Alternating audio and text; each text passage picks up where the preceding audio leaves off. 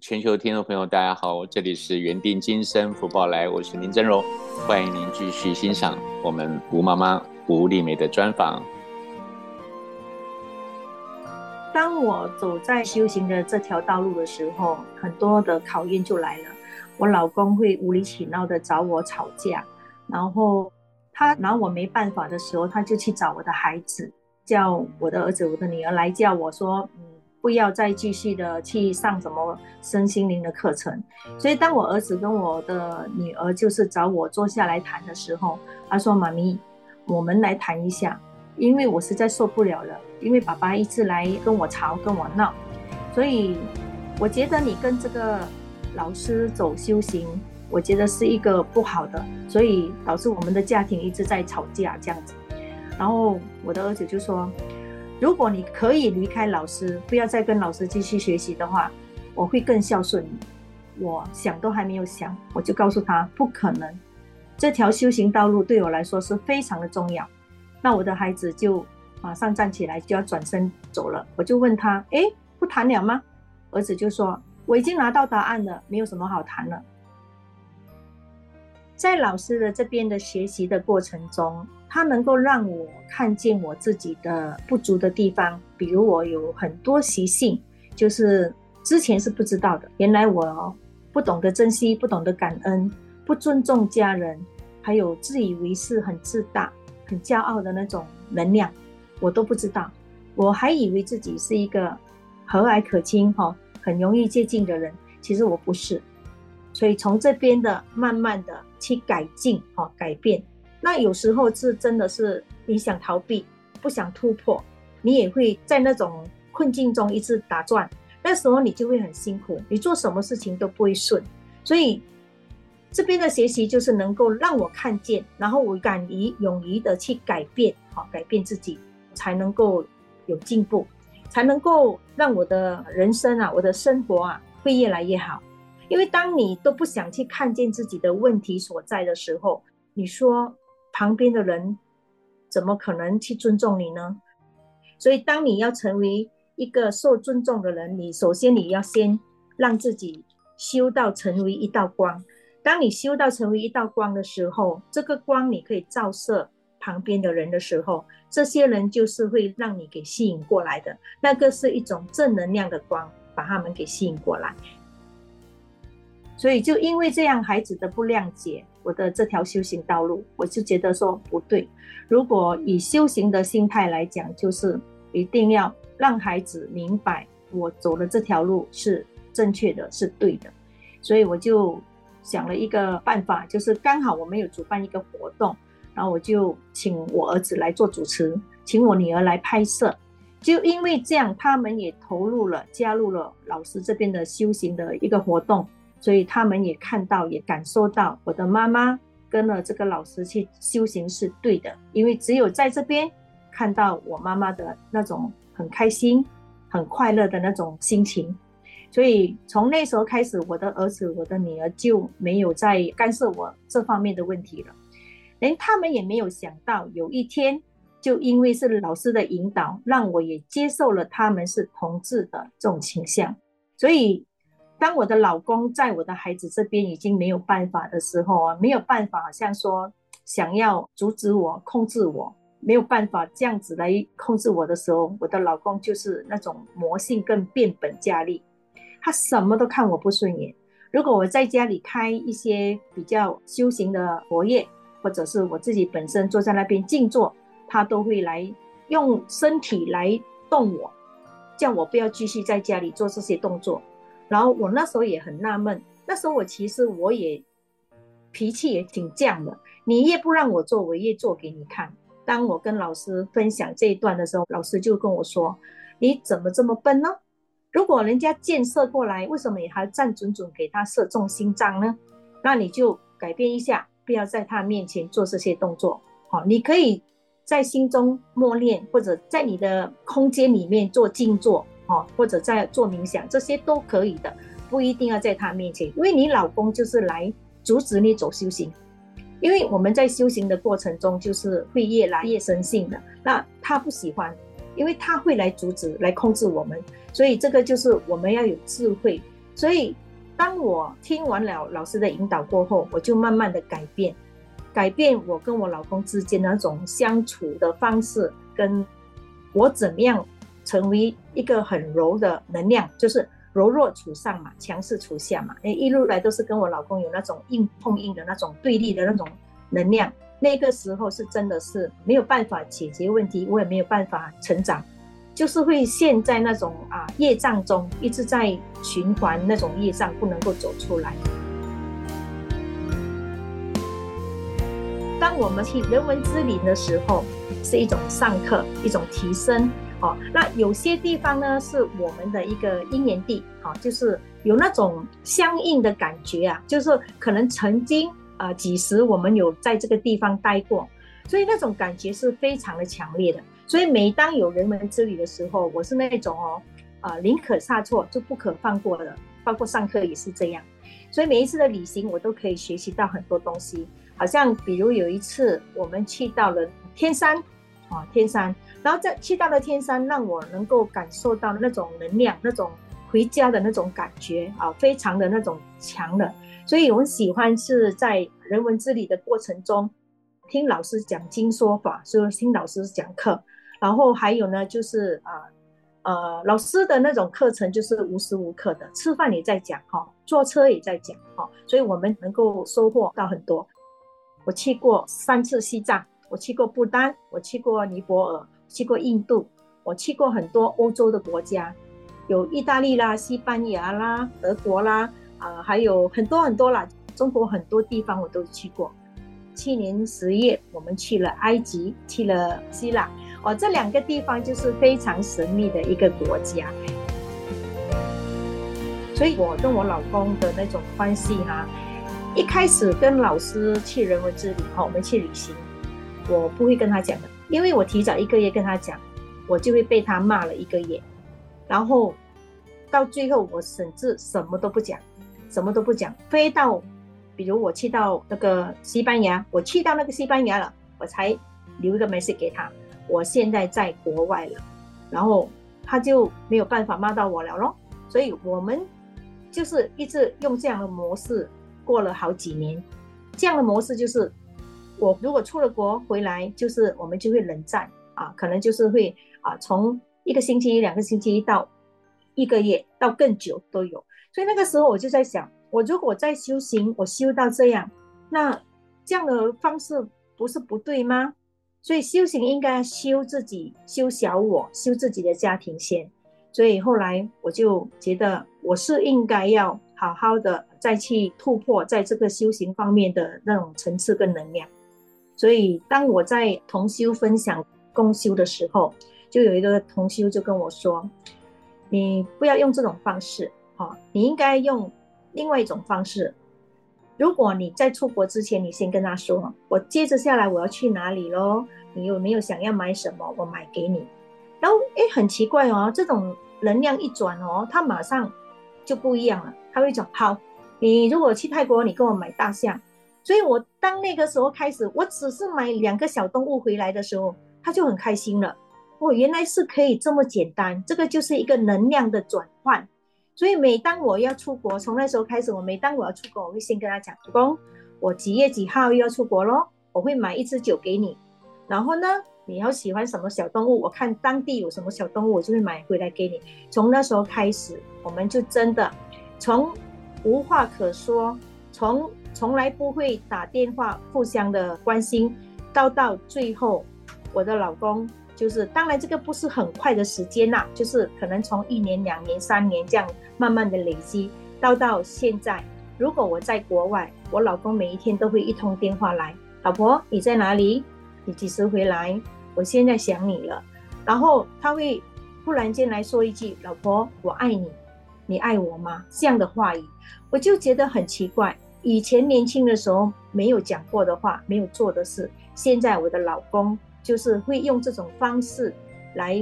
跟我交流。最近我觉得更棒，因为只要配合他，只要和谐，一切都会很好。像现在新年快到了，我知道我老公喜欢把家里吊到很多那种新年有新年的气息的那种就是灯笼啦，或者是一些装饰品啦，我就配合他，而且我是自己亲自用手工做出来，就掉掉掉掉到满间屋子，他就非常开心。然后每一天都可以跟我交流，就是啊，要吃饭吗？会什么？就是会互相关心一下这样。以前是没有的，但是现在我觉得，在修行的过程中，就真的是我老公真的是逆行菩萨来成就我。慢慢慢慢的，我从我老公这方面的修道，我们的夫妻的那种关系是圆满。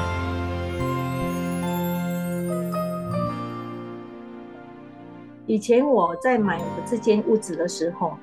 应该是有整十年前吧。我的家就是前面门一打开进来就是有一个阳台，门一打开一正中间就是有一片墙。我女儿就在那片墙写了一个字，叫做“家”。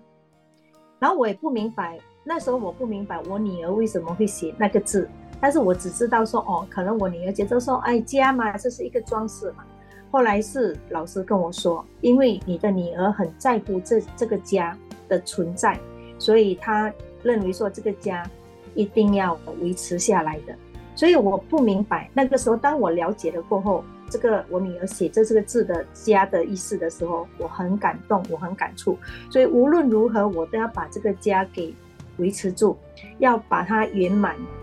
不要让这个家破掉。前两三个月我在装修，就是在油漆，我就问我的女儿说：“那个家的字还要不要写上去？”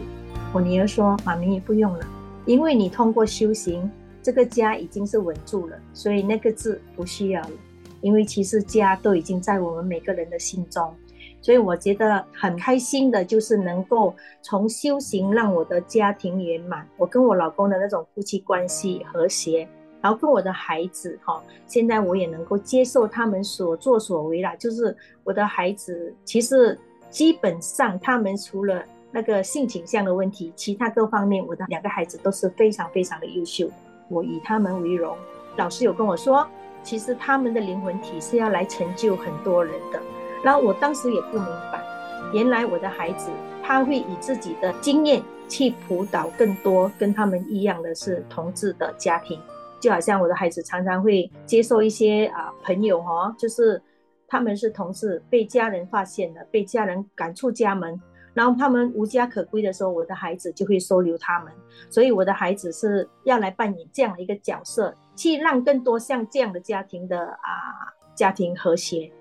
有时候我也扮演一个非常重要的角色，就是我的孩子每次会讲说：“妈咪，你可不可以去跟我这位朋友的妈妈沟通一下？”或者跟他们的家里的人去交流一下，哈，让他们也能够接受，哈，像你这样子能够接受我这样接受他的朋友，所以我觉得我两个孩子他们的灵魂体是非常优秀、非常棒的，是要来成就更多人，所以我也要感谢我自己能够有成为这两位孩子的妈妈，所以这个是我的福报，哈。现在是跟孩子、跟老公就算是一个很幸福、很和谐的一个家庭。所以也谢谢我的生命中的老师，让我能够在修行的道路上，在我的家庭的方面各方面，在我的事业，在我的任务跟使命，让我能够很清楚的往前走，往前走。我跟老师上课的时候，老师就跟我说了，未来有一个环保产品在你的清洁公司里面发扬光大。但是事隔五年后，这个环保产品“外星之光”才来到了新加坡。当时我们已经忘记这件事了。再有一次的看到我们在早期上课的一些记录，才发现到当时老师讲的这些我的功课啊，都一一的已经呈现在我的面前了。所以我一定要承担起这个责任，去完成我的任务。当“外星之光”在二零一三年来到新加坡的时候，我讲真的，什么都不懂。老师就说，拿一个包包，带着几瓶外星之光，走出去人群，走向人群，然后去分享。我就真的走出去。我永远记住，我第一场第一个地方就走进去牛车水的那个红林巴萨里面。我还没有开口，就已经被人家赶出去了。我经过很多次的实验，证明说。不可行，但是我还是硬着头皮去讲。后来我跟老师讲，不行哎，这样子会被人家讨厌。然后我就想，我就从巴萨开始，就租一个摊位哦，就摆在那边摆一个档。然后前三年，坦白说，每一次都亏钱。当我们在摆摊的时候，能够卖出第一瓶的时候，我们是比中马票更高兴的那种。终于有人肯跟我们买第一瓶的外星之光了，所以我就心里在想说。外星之光，如果是上天给的一个礼物，给的一个产品，我相信有一天一定会很多人知道，很多人会用的。所以我那个时候一开始的前三年，我就秉持这个信念，我不管我有没有赚钱，我不管我卖得到卖不到，我就是每一天都要去分享。因为老师要训练我们的就是说，我不管你今天能够卖多少瓶，我只在乎你今天有没有去跟多少人分享。所以老师每天要我去跟五个人分享，我就真的找五个人来分享外星之光。他们买不买没有关系，但是我已经种了五颗种子在这五个人的心中了。原来新加坡有一个环保产品叫做外星之光，所以我就每一天这样做，这样做，这样的一个事情，每天重复做，每天重复做，直到第三年，三年过后，第四年开始，那个种子已经开始慢慢的发芽了。从菜市场摆摊到到购物商场去摆摊，每一天就是一直重复在做这样的一个工作。我们外星之光也没有经过媒体打广告，我们就是通过我们每一个人的口气传述、去传达这样的一个理念，环保的理念。外星之光可以帮到我们家庭什么好处？可以帮助到生态，整个生态环境不会被破坏，不会被污染。所以就是因为不停的去分享，啊，就是因为有这样的一个信念跟这样的一个相信，哦，相信，然后直到我们在走到第四年的时候，第五年的时候，老师每一次在不同的阶段有不同的指导。当时老师也是叫我说，哎，你应该要去带人，不是自己一个人去讲而已，你应该要去带更多人跟你一样去传达，这样才会更快。所以老师当时就叫我一带三，这个一带三，我就心里在想，哦，一带三，我自己卖是很很容易，因为已经是训练到很 OK 了的哈。一开始因为可能是没有信心啊，又没有经验，所以讲的不好。但是经过三年四年的之后的训练，每一天讲同样的东西，就越来越有经验了。所以自己去讲去卖是没有问题，但是我要去带人呢，那个时候我就心里想。人在哪里？谁愿意给我带？那个时候，我就跟上天呼求，说：现在外星之光，我们要走到另外一个阶段，我们需要更多人来一起把这个外星之光的理念推广给给更多人知道。所以当时我就呼求说：我愿意去做这件事情，但是你们要派人来给我。所以当我这个意念发出去的时候，第二天我在一个巴萨摆摊。既然有一个时隔五年没有见面的朋友，竟然在我的面前出现，他看我在分享外星之光的时候，他觉得他想要做，他认为他也想要跟我一样去推广这个环保产品，我就很开心的跟他说：好，既然你要加入我这个环保的团队，然后你要去推广，那首先你必须要把你家里的这些化学的清洁用品通通的去除掉。你在家里只能够全方位的使用外星之光，然后我就用这种方式去带更多人进来，这样子的一个分享。我的这个合作伙伴，他很快速的在两三年里面，就整个新加坡的巴萨就是他的市场了。所以他到现在有最少都有五六千位顾客从他的手上买到了外星之光去使用。所以我们的外星之光就是这样子，用口用人这样一个去传一个这样子。所以当那个时候。一带三，我也真的是有带出来，带了好几个我的团队。